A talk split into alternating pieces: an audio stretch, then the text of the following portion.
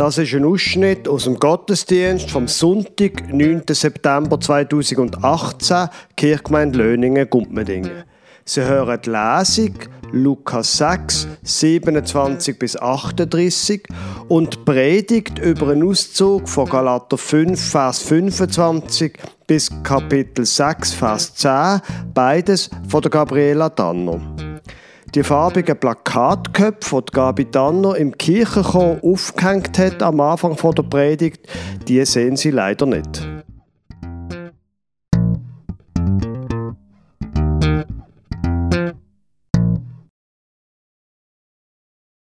Ich lese Ihnen aus dem Lukas-Evangelium, Kapitel 6, Vers 27 bis 38. Es ist Jesus, der da redet. Aber ich sage euch, die ihr zuhört, liebt eure Feinde, tut wohl denen, die euch hassen, segnet, die euch verfluchen, bittet für die, die euch beleidigen. Und wer dich auf die eine Backe schlägt, dem biete die andere auch dar. Und wer dir den Mantel nimmt, dem verweigere auch den Rock nicht. Wer dich bittet, dem gib. Und wer dir das Deine nimmt, von dem fordere es nicht zurück. Und wie ihr wollt, dass euch die Leute tun, so tut ihnen auch. Und wenn ihr liebt, die euch lieben, welchen Dank habt ihr davon? Denn auch die Sünder lieben, die ihnen Liebe erweisen. Und wenn ihr euren Wohltätern wohltut, welchen Dank habt ihr davon? Das tun auch die Sünder. Und wenn ihr denen leid, von denen ihr etwas zu bekommen hofft, welchen Dank habt ihr davon? Auch Sünder leihen Sündern, damit sie das Gleiche zurückbekommen. Vielmehr liebt eure Feinde und tut Gutes und Leid, ohne etwas dafür zu erhoffen. So wird euer Lohn groß sein und ihr werdet Kinder des Höchsten sein, denn er ist gütig gegen die Undankbaren und die Bösen. Seid barmherzig, wie auch euer Vater barmherzig ist und richtet nicht, so werdet ihr auch nicht gerichtet. Verdammt nicht, so werdet ihr nicht verdammt. Vergebt, so wird euch vergeben.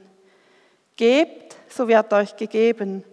Ein volles, gedrücktes, gerütteltes und überfließendes Maß wird man in euren Schoß geben.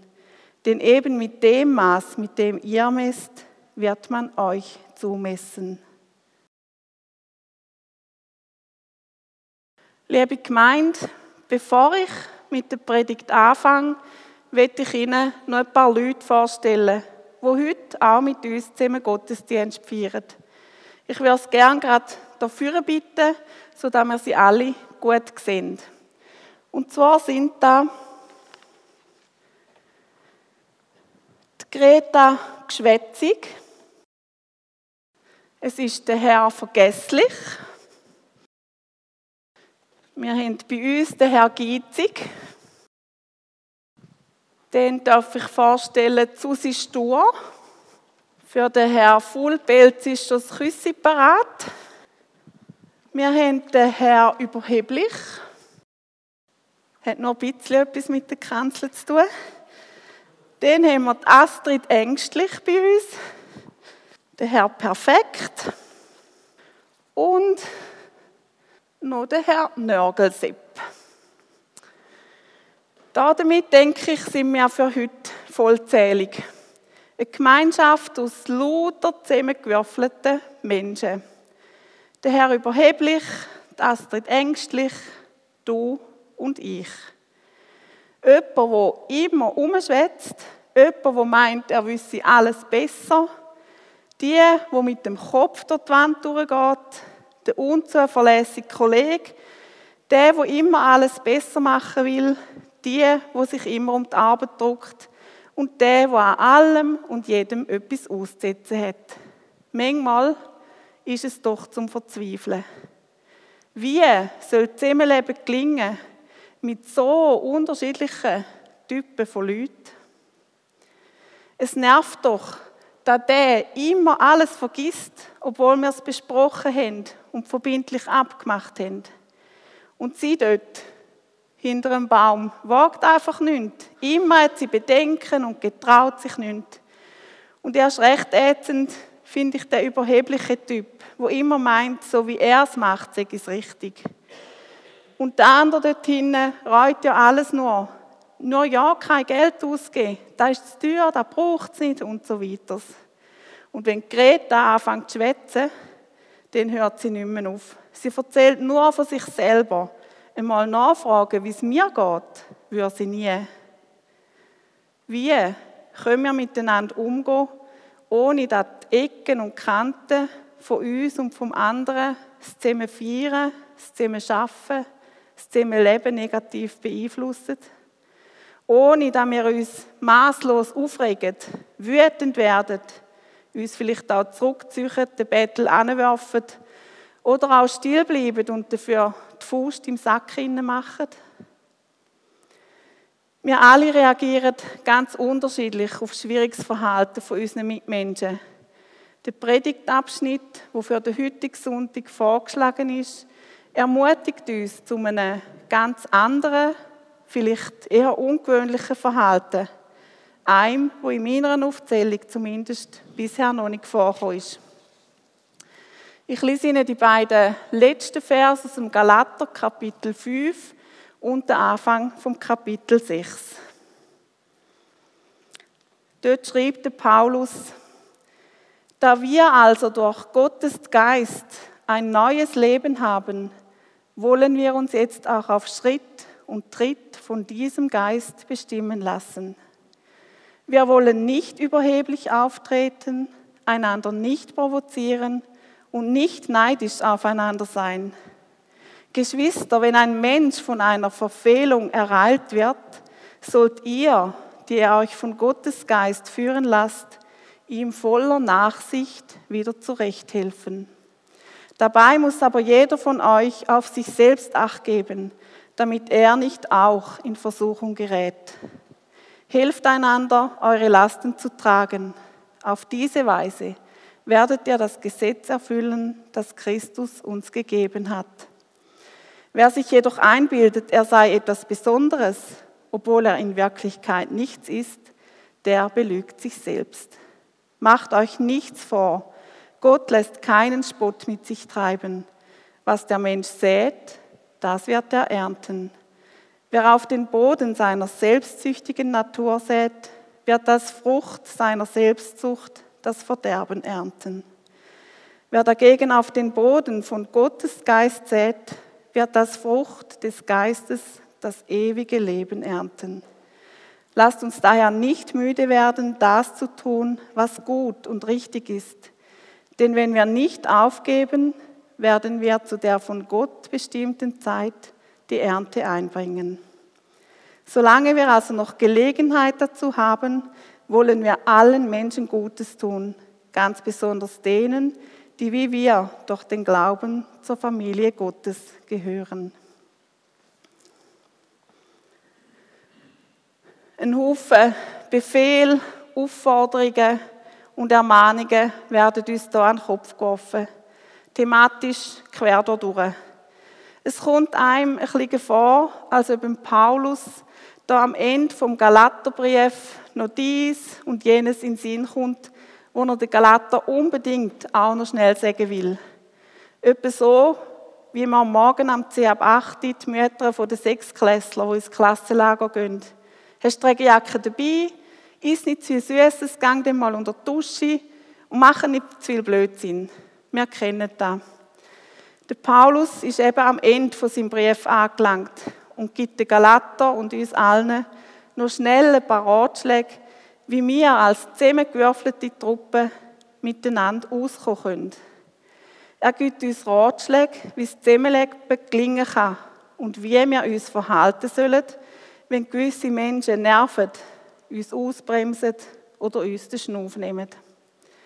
Der Paulus ratet uns nicht, schimpft, lästert, streitet oder wendet euch kopfschüttelnd ab.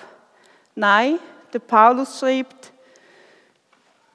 wenn ein Mensch von einer Verfehlung ereilt wird, sollt ihr euch von Gottes Geist führen lassen, ihm voll Nachsicht wieder zurechthelfen. Dabei muss aber jeder von euch auf sich selbst acht geben, damit er nicht auch in Versuchung gerät. Hilft einander, eure Lasten zu tragen.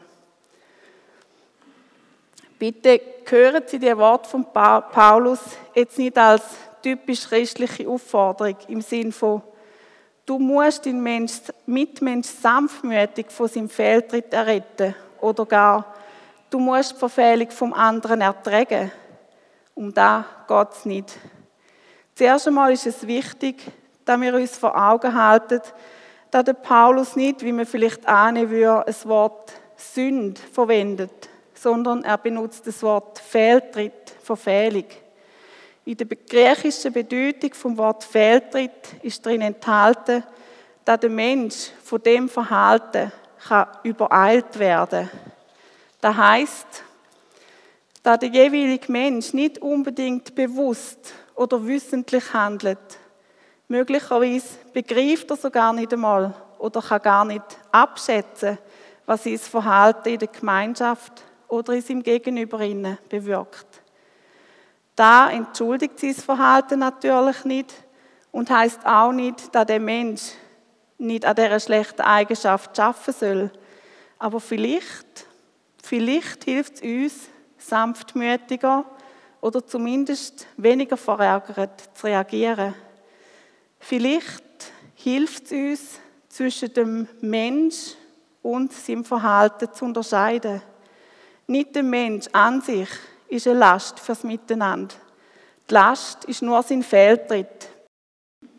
Und auf Fehltritt und Fehlverhalten sollen wir versuchen, sanftmütig und nachsichtig zu reagieren. Wir selber schaffen das nicht. Das ist klar. Auch der Paulus weiß, dass wir Menschen aus eigener Kraft nicht so handeln können. Niemand von uns. Aber wir alle haben Gottes Geist, wo in uns innen wirkt. Von dem Geist sollen wir unser Leben und unser Handeln bestimmen lassen. Gerade im ersten Vers von unserem Predigtext heißt es, da wir also durch Gottes Geist ein neues Leben haben, wollen wir uns jetzt auch auf Schritt und Tritt von diesem Geist bestimmen lassen. Es ist Gottes Geist, wo uns sanftmütig und nachsichtig werden lässt. Es ist Gottes Geist, wo als Frucht Liebe, Freude, Friede, Geduld, Freundlichkeit, Güte, Treue und Sanftmut wachsen lässt. So wie es ein paar Vers vor unserem Predigtext im Galaterbrief beschrieben ist. Der Geist von Gott, den haben wir geschenkt bekommen. Wir können ihn nicht erwerben, nicht herstellen, nicht verdienen. Aber wir können dem Geist Raum geben. Wir können den Geist wirken lassen. Wir wollen unser Leben auf Schritt und Tritt von dem Geist bestimmen lassen, heisst es in der Übersetzung, die ich vorher gelesen habe. Ganz genau übersetzt wird es heißen, im Heiligen Geist ganz eng folgen, sich an ihm orientieren. Und da trifft es ziemlich gut. Der Heilige Geist ist ja auch die verschwenderische Liebe, wo Gott in uns hineingelegt hat und wo wir weitergehen sollen. Diese Liebe macht es möglich, einem anderen versöhnlich und nachsichtig zu begegnen. Diese Liebe macht es möglich, nicht den Neid zu schüren mit dem Aufhalten der eigenen Stärken, sondern den Schwächen vom anderen verständnisvoll zu begegnen. Wir sind öppe die nämlich nicht unschuldig am Verhalten von unseren Mitmenschen. Es ist durchaus öppe die der Fall, da ein Fehltritt eine unmittelbare Reaktion auf unser eigenes Verhalten ist. Das ist ja etwas, was man zum Beispiel bei den Kindern immer sehr schön beobachten kann. Der eine provoziert den anderen so lang, bis den der halt zuschlägt. Darum leitet uns der Paulus auch das Herz und schreibt, wir wollen nicht überheblich auftreten, einander nicht provozieren und nicht neidisch aufeinander sein. Und da gehört dann eigentlich auch der andere Satz noch mit dazu. Jeder von euch soll auf sich selbst acht geben, damit er nicht auch in Versuchung gerät. Wir werden dazu aufgerufen, zuerst einmal bei uns selber anzufangen, uns selber zu prüfen. Es ist, und da wissen wir alle nur zu gut, so extrem viel einfacher, die Fehltritte von all den anderen zu sehen, als unsere eigenen. Darum haben wir ja auch heute die Besucher, die da vorne sitzen und wo gerade so schön angeschrieben sind. Wahrscheinlich gibt es aber da in den Kirchen noch weitere Namen zu vergeben. Wir alle haben unsere Defizite, unsere Fehltritte und Verhaltensweisen, die für andere belastend und mühsam sind. Und genau darum heißt es, helft einander, eure Lasten zu tragen. Oder wie wir es so schön aus älteren Übersetzungen vielleicht noch im Ohr haben, einer trage des anderen Last. Wir alle haben Lasten und fallen anderen oder der Gemeinschaft öppe die zur Last. Und so geht es dann ja auch rein rechnerisch relativ gut auf. Ich trage deine Last und du trägst meine Last. So wird niemandem zu viel aufgebürdet und alle werden im wahrsten Sinn vom Wort entlastet. Eigentlich ist Lastenträger ja etwas für Esel oder für Sklaven. Vielleicht brauchen wir öppe die auch ganz einfach den Mut, uns zum Esel zu machen.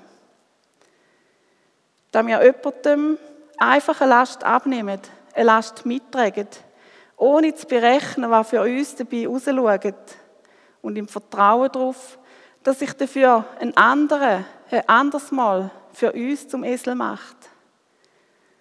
Ich werde zum Lastenträger nicht, weil ich muss, sondern weil der Geist von der Liebe mich dazu anleitet.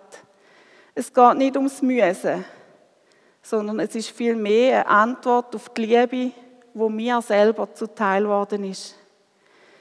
In unserem Text wird da beschrieben als auf diese Weise werdet ihr das Gesetz erfüllen, das Christus uns gegeben hat. Da gibt es nichts hinzuzufügen. Auch zum letzten Teil vom Predigtext wird ich nur viel Wort verlieren. Es ist, glaube ich, ziemlich klar mit dem Säen und Ernten. Wer auf den Boden seiner selbstsüchtigen Natur sät, wird als Frucht seiner Selbstsucht das Verderben ernten. Wer dagegen auf den Boden von Gottes Geist sät, wird das Frucht des Geistes das ewige Leben ernten. Die Erfahrung haben wir alle schon gemacht. Dort, wo wir uns ärgern, wütend werden, umgehen und noch eins draufsetzen, kommt nichts Gutes dabei raus. Aber dort, wo wir es zwischendurch geschafft haben, dem Geist von Gott Raum zu geben, wo wir haben können sanftmütig reagieren wo wir Last mitgetragen haben, wo wir versöhnlich und mit Liebe auf den anderen zugegangen sind, dort haben wir bestimmt alle schon erlebt, dass es eine positive Veränderung gegeben hat. Nicht immer sofort und nicht immer so, dass der andere Mensch sich geändert hat, aber dafür nachhaltig und manchmal oder öppe die so, dass wir selber eine neue Sichtweise auf die Situation bekommen haben.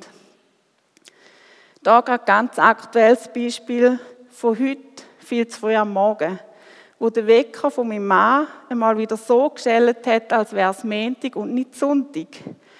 Wenn ich es geschafft hätte, sanftmütig und nachsichtig zu reagieren, hätte ich mit Sicherheit wieder einschlafen können. Aber so habe ich mich aufgeregt und mich im Bett umgewälzt und bin genervt und schlaflos geblieben. Wegen dem Herr Weckerfallsteller und vor allem wegen mir. Und darum sagt Paulus dann im allerletzten Teil, bleibt dran, bleibt einfach dran, werdet nicht müde, macht euch einmal zum Esel, tun einander immer wieder gut. Geht nicht auf, es lohnt sich. Ihr werdet ganz sicher und auf jeden Fall zu Gottes Zeit, und das kann jetzt oder auch viel später, eine reiche Ernte einbringen. Und zwar ja alle, die ganz zusammengewürfelte Truppe. Auch die, wo sich etwa die schade sind, die, die schlechte Gedanken haben und die, die vor lauter Hektik jemanden umrennen. Ihr alle, der Herr Vergesslich und Stefanie Stur, du und ich. Als ich mit den Kind zusammen da die Special Guests für heute gemalt habe, ist mein Mann vorbeigelaufen und hat gesagt, wieso malen die auch alles so fürchterliche Gestalten? Die Antwort liegt auf der Hand. Weil wir alle beim Näher anschauen und wenn wir ganz ehrlich sind, irgendwo durch ja auch so eine fürchterliche Gestalt sind. Es gibt ja auch noch ganz viele andere Namen. Herr Gierig, Frau Pessimistisch, Herr Nied, Frau Ego, Herr Sport, Frau Hinterrücks, Herr Wichtigtuerisch, Frau Schönfassade, Frau Harmonie, Herr Wut, Frau Selbstmitleid. Sie können sich selber einen Namen aussuchen. Und eigentlich finde ich sie auch nicht so nett, da unsere Gäste die ganze Zeit da so ausgestellt haben, müssen da vorne sitzen. Wir gehören doch eigentlich alle zusammen. Da sitzen wir jetzt in dieser Kirche als Gemeinschaft von Menschen mit unglaublichen und vielfältigen Begabungen, aber auch als fürchterliche Gestalten mit diversen Defiziten. Und wir haben gehört, es ist nicht einfach, als unvollkommene und schwache Menschen zusammenzuleben. Aber es ist möglich. Es ist möglich, wenn wir Gottes Geist in uns und in unserem Zusammenleben wirken lassen. Es ist möglich, wenn wir mit uns selber und mit unserem Nächsten nachsichtig und sanftmütig umgehen. Es ist möglich, wenn wir uns gegenseitig helfen, unsere Lasten zu tragen. Wenn wir auf uns acht geben, uns gegenseitig stärken und uns nicht noch extra provozieren, reizen und schlecht anstellen. Und weil Jesus selber unsere ganze Last auf seine Schulter genommen hat, weil er ein Mensch geworden ist und mit reingekommen ist in unsere Konflikte, in unsere Probleme und Fehlerhaftigkeiten. Jesus ist klein und gering geworden. Er hat die faulen Kompromisse entlarvt, Lasten mitgetragen, Schwache aufgerichtet und Trennens aufgehoben. Und schlussendlich ist er nicht der Weg vom geringsten Widerstand oder vom größten Erfolg gegangen, sondern der Weg von der Liebe, der unerschöpflichen und unfassbaren Liebe, wo ausgossen ist in unseren Herzen durch den Heiligen Geist. Der Liebe, wo es möglich macht, dass wir tatsächlich alle miteinander leben und sogar miteinander feiern können. Die ganz zusammengewürfelte, unvollkommene Truppe. Amen.